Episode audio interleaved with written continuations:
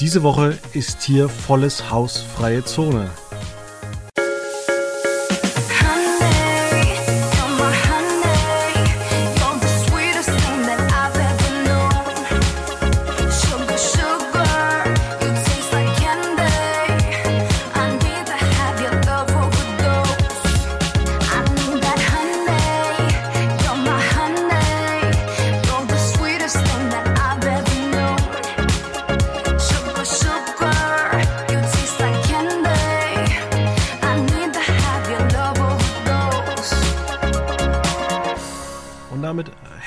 Willkommen bei Quotenmeter FM, der wöchentliche Podcast, der Spaß macht, der manchmal auch den Finger in die Wunde legt.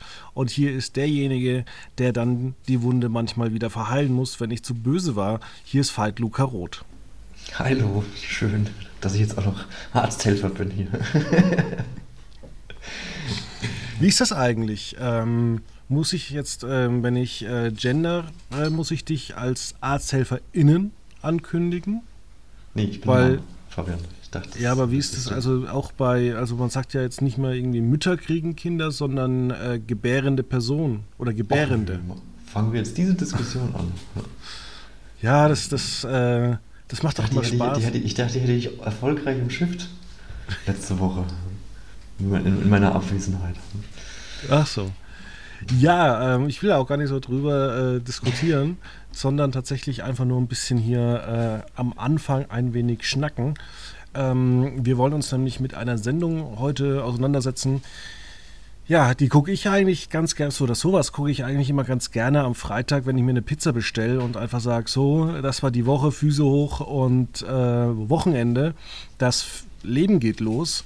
Und zwar gucke ich da immer ganz gerne diese Restaurant-Retter-Sendungen, die es ja in unzähliger Zahl auf der ganzen Welt gibt. In Deutschland hatten wir jahrelang die Kochprofis, wir hatten Rach, wir hatten. Ähm, Hensler hat es auch mal gemacht. Hensler, ja. Von Rach. Also eine Sendung, die überhaupt nicht im Gedächtnis blieb. Wir haben jetzt äh, Tim Raue, der nicht der Tester ist, sondern der Retter. Raue, der Retter. Aber wir haben auch solche Sendungen. Ähm, wie damals beim K1 Magazin gestartet und jetzt eine eigene Sendung seit vielen Jahren. Ähm, Rosins Restaurants gucke ich leidenschaftlich gerne und jetzt ist eben ähm, ja, Herr Raue zu Gast und ich habe auch schon ein ähm, Format mit Tim Raue bei RTL Plus gesehen, das für Magenta produziert wurde. Da hat er ein bisschen Küchen ausprobiert, da kam er mir schon äh, sympathisch vor. Ich hatte nur mal ein, zwei Sendungen mit ihm früher gesehen. Da hat es überhaupt gar keinen Spaß gemacht. Ja, ich glaube, das berühmteste Beispiel ist ja die Netflix-Sendung Chef's Table, wo er in der, Moment, lass mich, dritten Staffel, 2017 war das, ähm, eine Episode bekommen hat, die ja dann auch mit den Worten losgeht. Ähm, Egozentriker schaffen sich ihr eigenes Universum, in dem sie der Mittelpunkt sind. Das stimmt zu 100% auf mich zu. So lebe ich, so bin ich. Ich bin egozentrisch und ich bin stolz drauf. Das waren seine ersten Worte oder eine der ersten Worte de, dieser Folge. Und dementsprechend war auch die Tonalität dieser Folge gehalten, dass äh, Tim Raue da ja eher als arroganter ähm, Schnösel. Ja, naja, nicht mal Schnösel, aber eher so, also so als Arsch, als, als Chef, als Arsch eines Chefs sozusagen dargestellt wurde, der wirklich auch dann die Leute beleidigt und sagt so, ja, jetzt äh, verpiss dich mal und äh, hol mir mal irgendein, irgendein Messer oder sowas. Äh, und dann auch die Leute anbrüllt und so. Ähm, das war hat man nicht den sympathischsten Eindruck, um es mal vorsichtig zu formulieren, von Tim Raul bekommen. Aber den Eindruck hatte ich jetzt auch ganz und gar nicht äh, in den ersten beiden Folgen von Raul, der Restauranttester, äh, Retter. Ich sage immer noch Tester. Ja. Und äh, um den Gesprächsfluss wieder ein bisschen durcheinander zu wirbeln, hast du eigentlich gewusst, dass äh, große Sterneköche ihre Messer ein- und auspacken, dass sie die mitnehmen, dass äh, jeder da seine eigenen Messer hat und äh, dass es ein Frevel ist in ähm, in einer Küche äh, so Standardmesser zu haben, also die jeder dann benutzt? Ähm, nee, das wusste ich nicht, aber dass es eine spezielle Beziehung zu Köchen und Messern gibt, das ähm, kann ich, also ist, ist mir jetzt nicht fremd so. Also ich habe auch mal in einer Küche gearbeitet, ähm, allerdings nicht als Koch, ähm, aber ich habe dann immer den, den Chef. Was äh, Beikoch? ich war Spülhilfe, nennen wir, es, so. nennen wir das Kind beim Namen. Weil Beikoch ist ja immer äh, derjenige, das hört sich immer so toll an, aber der schnippelt dann immer irgendwie die Zwiebeln klein. Ja, ich musste auch immer äh, Salat waschen und Kühlhaus putzen. Das, darf, das durfte ich immer in meinem Studentenjob machen. Äh, war im Sommer ganz praktisch, im Winter war es dann einfach kalt. Und auch nicht mehr danach äh, schön, sondern einfach, da war es einfach unangenehm. Ja, um ähm, äh, weiter den Gesprächsfluss außer Rand und Mann zu bringen, kann ja, ich erzählen, komm. wir waren immer bei so einem Dorffest. Ich habe da auch das Dorffest äh, ähm, gemanagt. Ist und wir ist hatten ja auch immer so Zeit, hat man eh keinen Fluss mehr. Ja, genau. Und äh, wir hatten da auch immer so einen Kühlwagen, der dann irgendwie drei Tage vorher geliefert wurde. Der muss natürlich auch eine Zeit lang laufen, damit das Zeug dann irgendwie am Samstag um 12 äh, kalt ist. Ja, ich war dann halt immer Freitagnachmittag einfach mal zwei Stunden in den Kühlwagen und habe den umgeräumt. Und natürlich mit Jacke im Hochsommer. Ja, also das gab es dann bei uns auch. Da, da hing Kurze Hose und genau, Jacke. Und, und äh, da durfte man dann mit, mit heißem Spülwasser, das dann ungefähr nach drei Minuten kalt war, weil man da im Kühlraum war. Und dann hat man auch eiskalte Hände gehabt. Das war, ah, das war, das war, das war wirklich nicht angenehm, muss ich sagen. Aber, es hat viel gebracht. wird es dann wieder wärmer, tatsächlich. Aber ich meine, auch so ein Kühlhaus muss geputzt werden und auch so ein, äh, also so ein Kühlwagen auch. Und man muss sagen, diese zwei Stunden haben uns auf dem Fest massiv Zeit gebracht, weil natürlich so ein, so ein Kühlhaus ist äh, auf, einer, auf einer Ebene angeordnet. Da kannst du nicht reinlaufen. Weil die fahren, da wird ja alles umfallen und da musst du halt äh, Stapel bauen, damit du dann eben ähm, wenn das Fest am Laufen ist, dass du ganz genau weißt, ah, Cola, Fanta hier, da genau, da muss ich nicht drüber klettern, sondern da gehe ich schnell rein, raus und äh, muss da nicht so einen Aufstand machen. Genau, das war ja auch Gegenstand, um wieder zurück zum Gesprächsfaden zu kommen, bei äh, der zweiten Folge von Rau, der Restaurant Retter. Retter. Retter.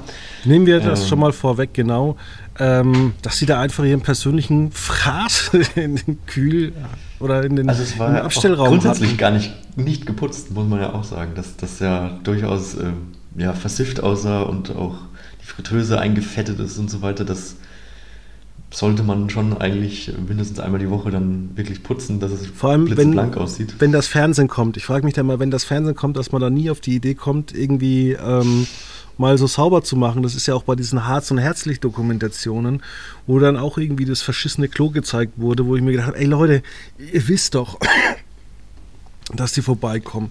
Dann könnt ihr doch mal einen Lappen nehmen und erstmal den Grobdreck wegmachen und ach komm, ja. Ja, nee, das haben sie ja dann, ähm, als dann Rau zurückkam ins Schwesterlein, äh, haben sie das ja versucht dann noch so heimlich und während die Kameras schon vorne im Laden waren, äh, noch ein bisschen hinten aufzuräumen. Aber das hat natürlich auch nichts gebracht. Das ist natürlich, äh, ja, wie gesagt, gibt es da nicht so einen Spruch, wenn man Scheiße im Kleid anzieht, bleibt es halt trotzdem Scheiße oder so? Ja, wir hatten auch einen Facebook-Leser, der das kommentiert und hat gemeint, er fand es auch mal gut, dass man das Scheitern so dokumentiert. Ähm, ja, fangen wir mit der zweiten Folge an. Ich äh, muss sagen, man hätte eigentlich die Produktion nach dem ersten Tag abbrechen müssen, weil da war ja wirklich Hopfen und Malz verloren. Ja, man, also ich fand das auch ganz schön, dass man da den Schuldenberater hinzugezogen hat und der dann wirklich gesagt hat, okay, ähm, Insolvenz wäre nicht schlecht wahrscheinlich, dass man da einen, einen, klaren Schnitt hat und das dann wieder quasi äh, aufbaut in der Insolvenz. Was mir da so ein bisschen gefehlt hat, dass äh, ja, Insolvenz ja nicht gleichbedeutend mit einer Pleite ist, so, sondern. Na gut, man, schon, aber man schließt ja nicht gleich den Laden und kann dann Ja, das, neu das meine ich, dass man, dass man halt nicht mit einem, mit einem Schlussstrich eine Insolvenz gleichzieht, sondern einfach einen Schuldenschnitt macht. Und ich glaube, das hatten die beiden Schwestern auch so ein bisschen, ja, vor dem hatten sie auch so ein bisschen Angst, deswegen wollten sie das auch nicht machen, sondern haben Variante 2 war es, glaube ich, äh, mit den, mit den äh, Gläubigern und mit den Händlern verhandeln. Wie ich geschrieben äh, habe, weiterwurschteln. Weiterwurschteln, genau. Ähm, ja, hat soweit auch einigermaßen funktioniert, aber man hat sich halt anscheinend verwurschtelt und musste dann letztendlich doch schließen. Ja, Also ich habe mich auch gefragt, also äh, ich habe die beiden Frauen, Gott hab sie gnädig, äh, aber ich habe sie halt einfach als Wasserköpfe bezeichnet. Waren sie für dich solche? Ähm, was meinst du genau mit Wasserköpfe? Ja, sie sind eigentlich da, aber können nichts. Weder Betriebswirtschaft noch ähm, Kochen und ich glaube, die perfekte Servicekraft waren sie jetzt auch nicht so wirklich, weil eine gut gelernte Servicekraft, die weiß auch ganz genau, wie sie dir noch Zeug verkaufen kann. Ja, das habe ich auch nicht so ganz verstanden, warum. Also, so wie ich das mitbekommen habe, war zumindest eine der beiden Schwestern äh, gelernte Köchin oder hat eine Kochausbildung gemacht. Ich weiß nicht, ob abgeschlossen, aber auf jeden Fall mal eine gemacht. Ähm, dass die dann nicht kochen konnte. Aber sie muss ja eigentlich irgendwie eine Befähigung haben, dass sie Leute ausbilden kann. Also muss sie ja eigentlich schon eine gelernte Köchin sein, oder? Wie läuft das ab?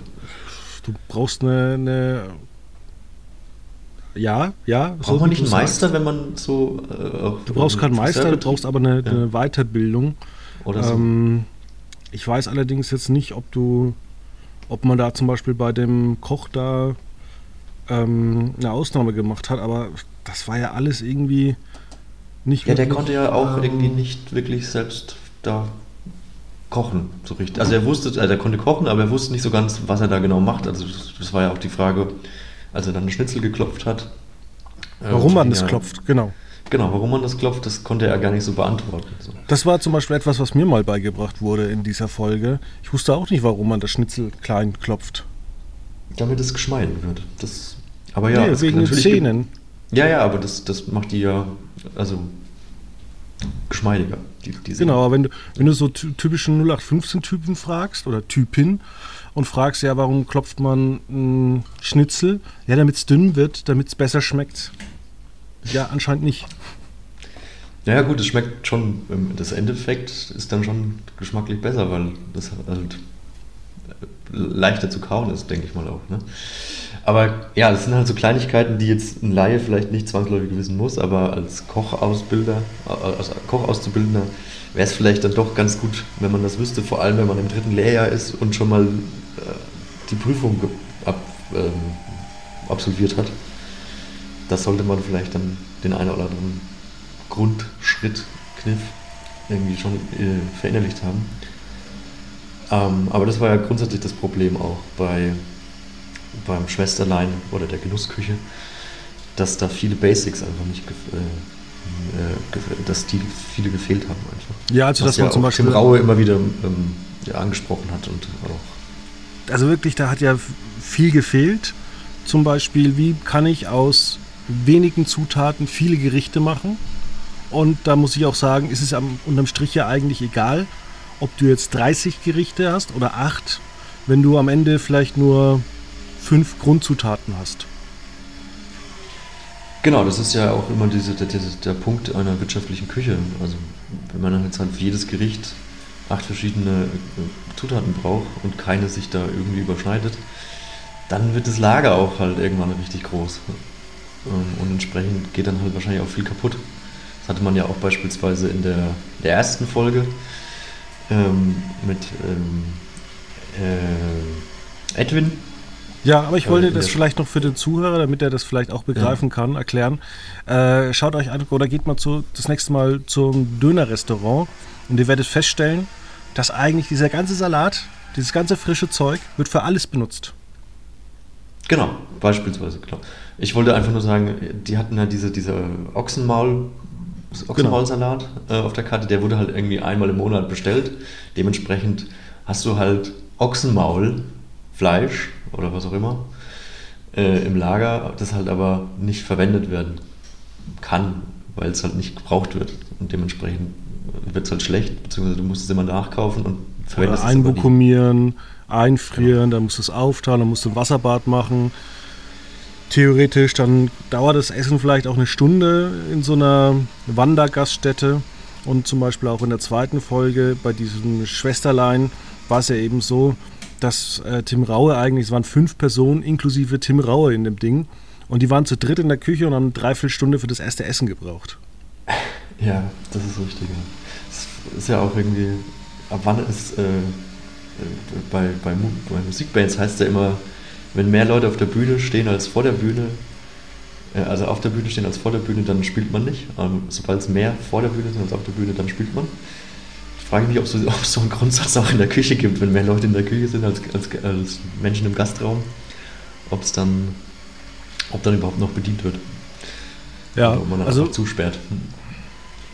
Was ich zum Beispiel gut bei Restaurants finde, gerade so Mittagspause, und da hat ja auch dieses Schwesterlein so ein bisschen hingezielt, man sollte vielleicht offen und ehrlich mit den ähm, Kunden kommunizieren und sagen, hey Leute, wir, wir können jetzt gerade nicht dies und das essen innerhalb von einer Stunde oder wir, wir schaffen es nicht innerhalb von, was denke ich mal, so 45 Minuten, weil du kommst ja rein, du gehst wieder heim, du, du willst wieder ins Büro zurück, äh, dann musst du den Leuten klipp und klar sagen, hey Leute, wir können nur das und das innerhalb von einer Dreiviertelstunde ähm, euch geben, weil sonst gibt es einfach ähm, schlechte Kritiken. Und ich kenne das. Ich war selber in einer guten äh, Restaurant öfters mal, habe da zu Mittag gegessen, aber das war, gab es Tage, da hat das 90 Minuten gedauert. Ja, dementsprechend gibt es ja eigentlich in, in der Regel, wenn ein Restaurant mittags aufhat, ja auch eine kleinere Mittagskarte, dass da eben viel vorbereitet werden kann, dass es halt eben schnell geht, weil wie du sagst, also in der Mittagspause ist ja in der Regel jetzt eine Stunde. Ähm, das sollte man halt dann schon gegessen haben in einer Stunde. Und, dann die Gerichte sollten nicht so schwer sein, dass man sich danach erstmal hinlegen muss. Das kann ja jeder für, selbst, für sich selbst entscheiden. Also da kenne ich schon auch so den einen oder anderen, der sich gerne mal so einen Schnitzel mit Pommes und noch ein Weizenbier bestellt in der Mittagspause. Ähm, ja. und dann weiterarbeitet, wo ich mir auch, äh, als ich das gesehen habe, gedacht habe, okay, ich würde jetzt schlafen gehen oder acht Kaffees trinken, ich weiß nicht. Und nachts Ja. nicht schlafen oder so.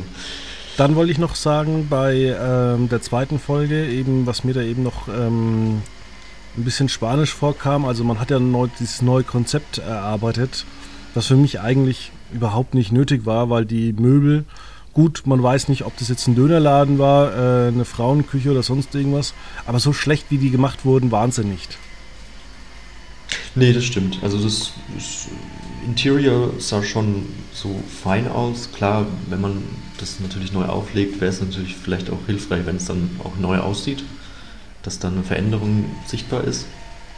Ähm, auch wenn sie halt nur oberflächlich ist und die Personen ja gleich bleiben. Aber das ist, wissen ja die meisten Menschen dann eigentlich auch nicht. Also ich glaube, in Würzburg gibt es ja auch eine, eine Bar, die wechselt alle paar Jahre mal durch, aber der Besitzer bleibt immer der gleiche. Das Ich, ist wir ja- kennen es, ja. Ja. Ähm, genau. Da habe ich schon viel Fußball geguckt. Ja. Ähm, genau, aber das ist, ähm, würde ich dir zustimmen. Ich fand dann aber tatsächlich den Aspekt von Katharina Raue, der Frau von Tim Raue, die für das Marketing und für die Dekoration so, das war so ihr Zuständigkeitsbereich, ähm, verantwortlich war. Ähm, das fand ich dann schon auch interessant, dass man auch mit diesem, ja, dieser Workshop, der war jetzt nicht so wahnsinnig erkenntnisreich, wo, wo dann diese zwei Kärtchen dann immer sich für eine Seite entscheiden mussten und dann, das wird das neue Image. Ja. Das, Für mich das war nur so ein bisschen an dem Punkt, hätte man vielleicht noch äh, kurz erläutern soll, sollen, von wegen regional und international, warum man das macht. Warum kannst du nicht national und international sein?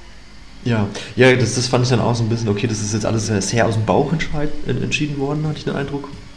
Und da war jetzt nicht so, wo man sich dachte, okay, das ist jetzt, wir, wir wollen international sein, weil oder so. Und das ist einfach nur so, ja. Die eine hat dann auch gesagt, so, beides. das ist natürlich schwierig. Aber das, das konnte ich schon auch verstehen. Ähm, aber was ich dann halt so, so nett fand, waren dann diese, diese kleinen Kniffe, gerade in so einer Studentenstadt, dass man sagt, okay, der, jeder zehnte ähm, Burger ist dann kostenlos, dass die Leute halt immer wieder kommen. Weil Ja, es ist furchtbar, dass solche halt Sachen immer wieder funktionieren.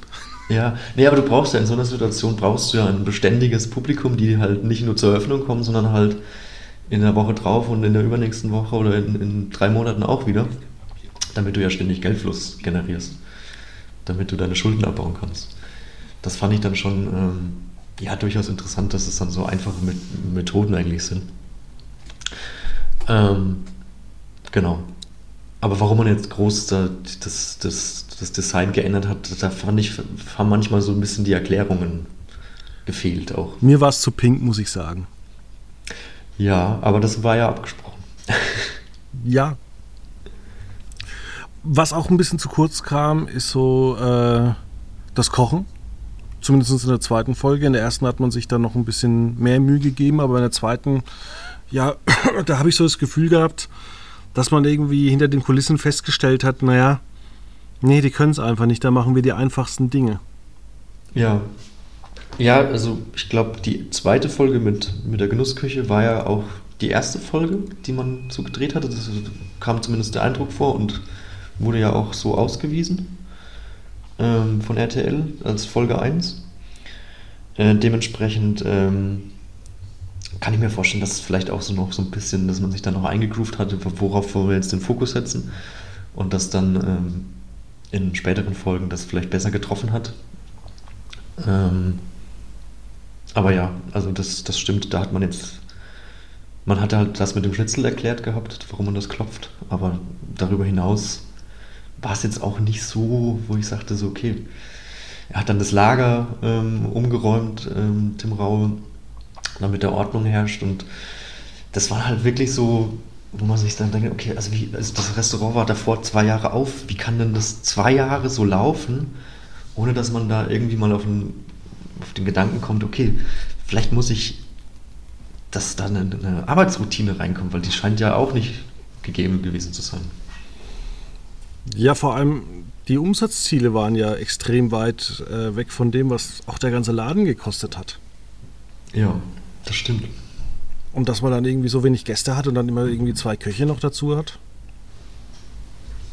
Ja, gut, wenn man halt 31 Sachen auf der Karte hat, das ist natürlich, muss ja alles irgendwie auch vorbereitet sein. Ja, ist halt auch eine Herausforderung. Es war interessant. Ähm, kommen wir dann nochmal zur ersten Folge. Ähm, ja. Da war es ja so, dass ähm, Tim Raue bei, diesen, bei dieser Stadiongaststätte war in der Schwäbischen Alb. Und äh, da war so der, der Koch und Besitzer war so ein richtiger Kotzbrocken, der auf nichts mehr Lust hatte. Und da fand ich es aber cool, wie man dann so rausgearbeitet hat, dass seine Frau ja schon irgendwie ja, die Tipps angenommen hat. Das muss man auch sagen, das war dann so richtig positives Fernsehen, dass sie zum Beispiel gesagt hat, okay, wir haben jetzt nun mal ähm, auch Vegetarier, da kann ich jetzt nicht mehr mit einer, na, wie heißt es, Rinderbrühe den Salat abschmecken. Genau, ja. Das äh, fand ich auch, das hat mich sehr so an äh, die Originalversion mit Gordon Ramsay erinnert, dass man dann halt immer so einen Antagonisten, sage ich mal, ähm, dem Experten gegenüberstellt, der halt wirklich dann sich total verschließt und auch, wo man auch gar nicht weiß, wer, warum hat er sich eigentlich beworben, der will ja gar keine Hilfe. Ähm, das war in dem Fall sehr extrem, muss man sagen. Und die Frau hat das dann natürlich so, kann man davon ausgehen, dass sie die Bewerbung abgeschickt hat und nicht er. Ähm, weil sie war ja wirklich sehr offen und auch ähm, ja, sehr leidenschaftlich noch, trotz dass es halt eben so schlecht läuft. Ähm, und wie du sagst, das war dann ein positives Fernsehen im Sinne von, er hat sich nahe, der, der Mann, äh, Edwin, glaube ich, hieß er, ne? Ed, Ed von der Alp. Ja, genau. Marion ähm, und Edwin. Genau. Ähm, hat dann, äh, hat sich ja immer mehr geöffnet dem Ganzen. So, okay, wir machen jetzt einen Leberkäse, der schmeckt fantastisch, da war er dann ganz begeistert. Dann, äh, als diese Umdekoration der Gaststätte äh, kam, war er auch mit der Leinwand auch, das fand er auch ganz toll und war dann richtig so, ja, das sieht super aus und hat sich total bedankt und hat dann ja auch äh, die Katharina Raue äh, umarmt, wo man da auch so denkt, okay, das hätte ich jetzt nicht erwartet von, äh, von einer Persönlichkeit wie ihm. Aber was ich auch schön fand, dass im Raue dann nicht wie Gordon Ramsay im Original da jetzt auf Konfrontationskurs gegangen ist und sagt und hat dann ihn irgendwie angeschrien, angeschrien oder so, wie das ja bei Gordon Ramsay öfters mal der Fall ist, dass dann ja dann wirklich so zwei Autos gegeneinander fahren und äh, ja nur eins stehen bleibt im Endeffekt, sondern er hat dann weiter versucht, ähm, ihn zu motivieren und ihn auch äh, ja zu kitzeln und anzutreiben und hat sich nicht frustrieren lassen davon. Und das fand ich dann steht in, finde ich, enormen Widerspruch zu der angesprochenen Chef's Table Folge, weil ich kann, kann mir vorstellen, wenn Tim Rau vor sechs Jahren im Chef's Table Mindset zu dieser Gaststätte gegangen wäre, da hätte es, glaube ich, mehr geknallt, als ähm, ja, das jetzt in dem Fall der Fall war.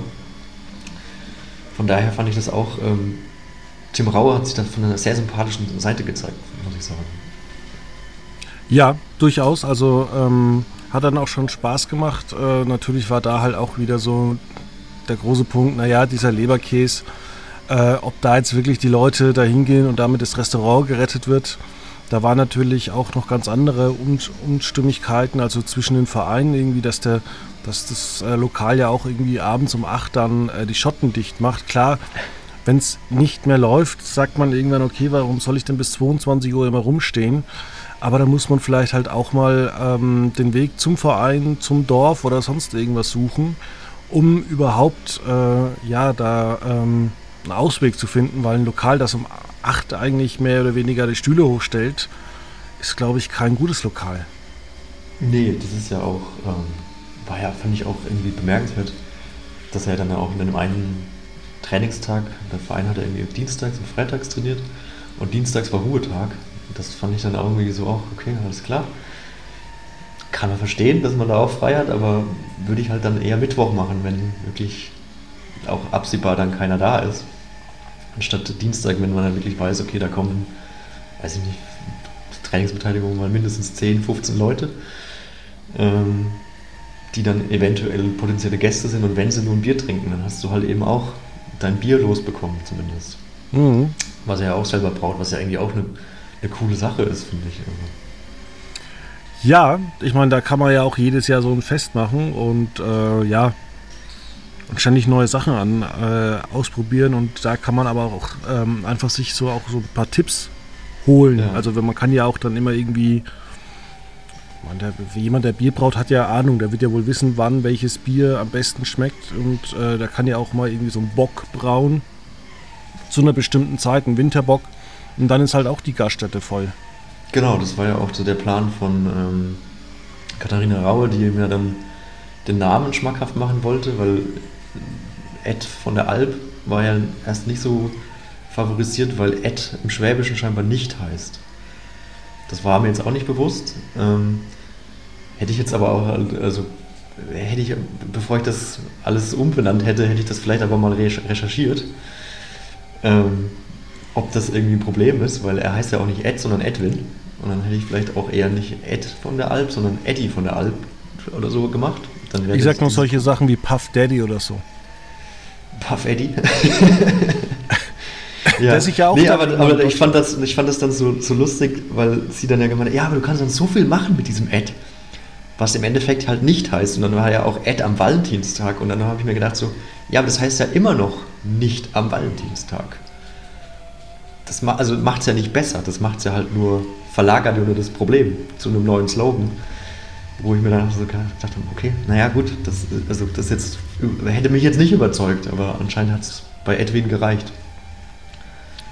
Ja, oder man hat gesagt, können wir nochmal neu ansetzen, wir brauchen eine gute Aufnahme. Vielleicht auch das, ja. Ja, die Quoten sind ja jetzt nicht ganz so toll. Also klar, über Senderschnitt die zweite Folge schon. Ähm, natürlich ist das im Gegensatz zu Rach auch äh, zwei Stunden statt einer. Ähm, ich finde sogar teilweise könntest du das auch drei Stunden oder vier Stunden laufen lassen als Zweiteiler. Ähm, Na, ich weiß weil, nicht, das wird dann glaube ich zu lang. Oder was sagst du? Ja, also bei dem ähm, bei der zweiten Folge hätte ich mir das doch noch eine Stunde länger vorstellen können. Auch dass man dann halt einfach hinterher die Probleme noch ein bisschen einschätzt. Also da hätte man vielleicht noch ähnlich wie das äh, Kabel 1 immer macht, eine gute Stunde im K1 Magazin noch mal drauf gucken, was so mit dem Lokal passiert ist. Weil dieses, ach naja, wir gehen jetzt nochmal hin nach vier Wochen und dann nochmal so ein zwei Minuten, oh ja, oder 30 Sekunden so von wegen, ja, sie haben jetzt doch geschlossen, auch Energiekosten. Ja, ja, tja, schade. Ja, das hätte man vielleicht so ein extra Spezial noch machen können, so ein Nachdreher, das stimmt.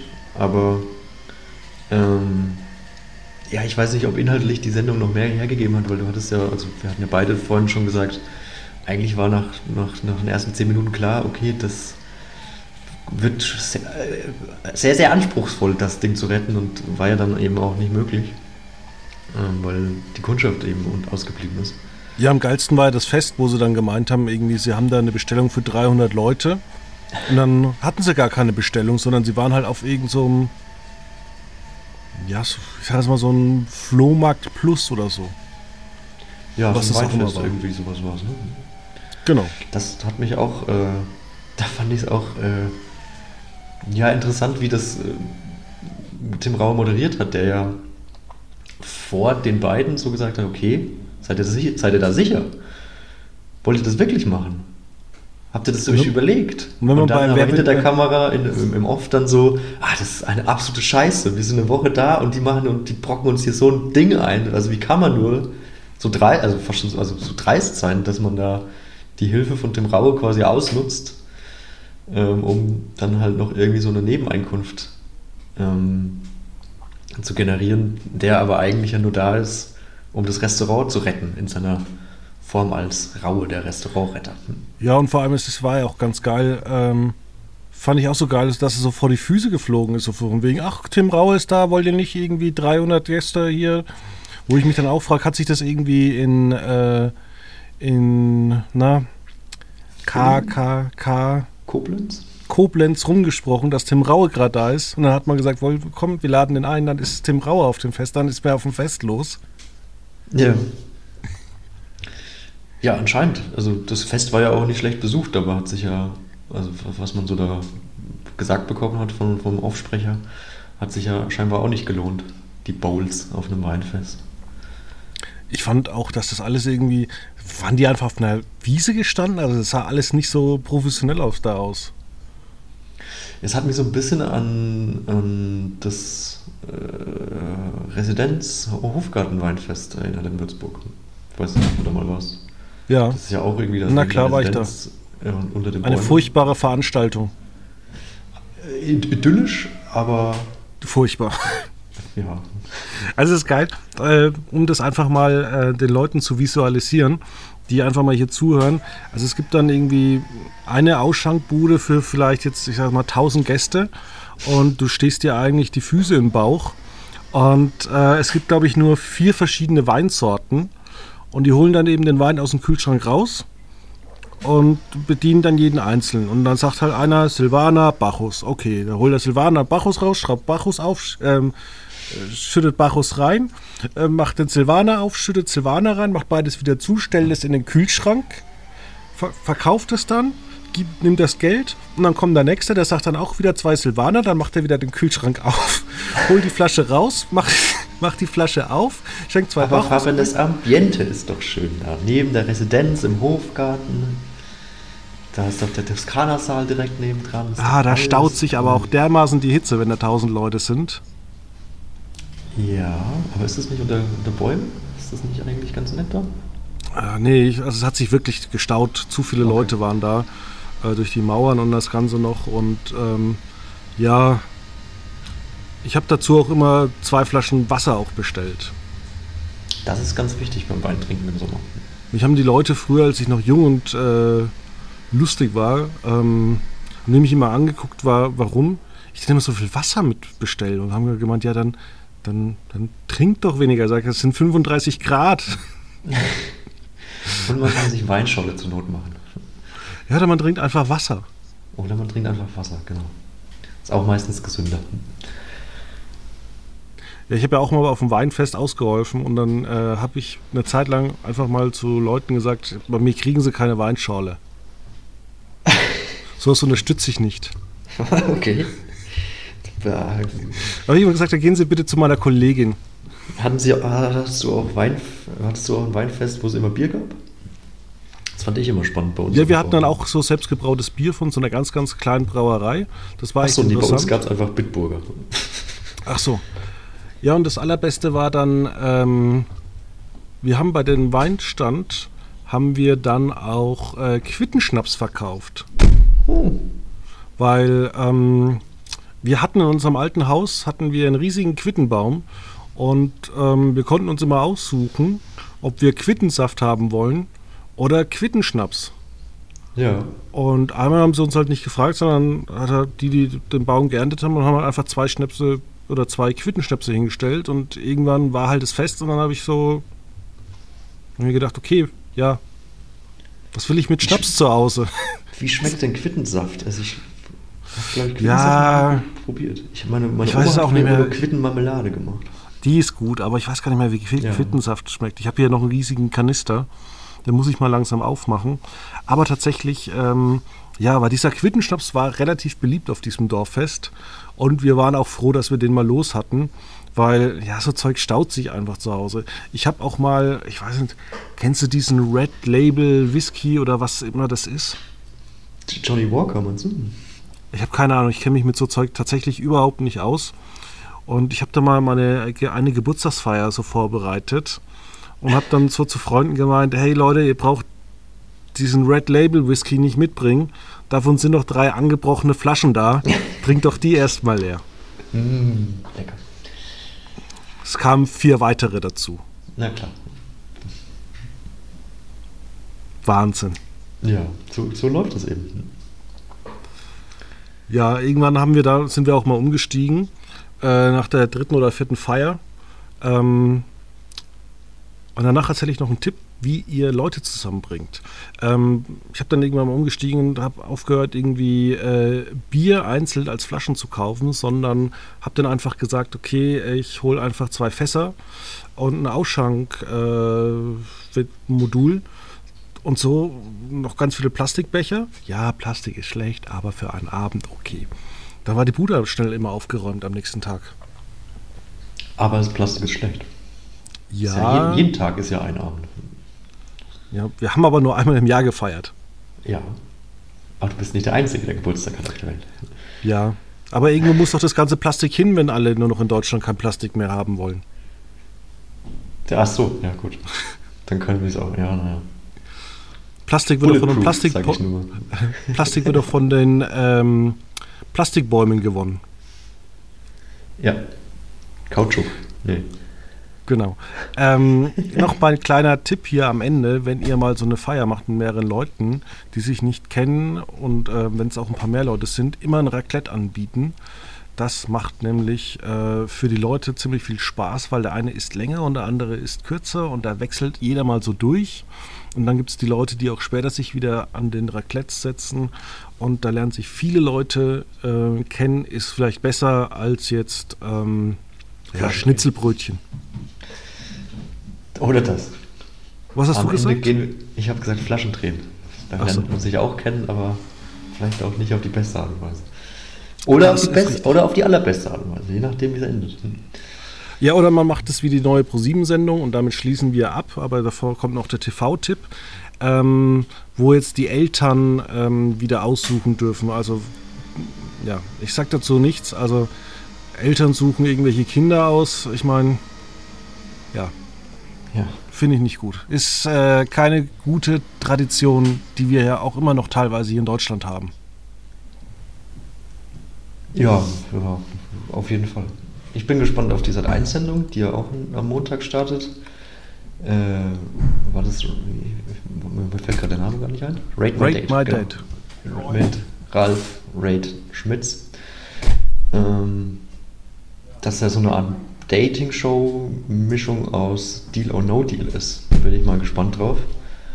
Ob es schnell und knackig wird oder ob es langatmig wird. Es geht zweieinhalb Stunden. Das könnte das nächste Woche das Thema werden.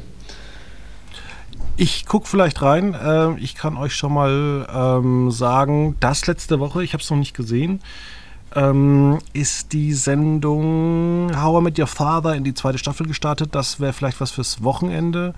Am Montag startet die Serie Pokerface bei Sky. Da kann man reingucken. Oder man guckt irgendeinen Quatsch bei RTL Plus. Wie die Hülle der Löwen muss ich noch gucken. Das ist kein. Ja, wobei. Je nachdem. So viel wie da Äh. pleite geht inzwischen. Ja, naja, vielleicht findet sich ja irgendwie ein, ein Großinvestor aus Unterföhring, der auch in Startups inf- äh, investiert und steigt mal in das eine oder andere. zusätzlich Genau. noch ein. Wir werden sehen. Bis dahin bedanke ich mich auf jeden Fall und dann wünsche ich euch ein schönes Wochenende. Auf Wiedersehen.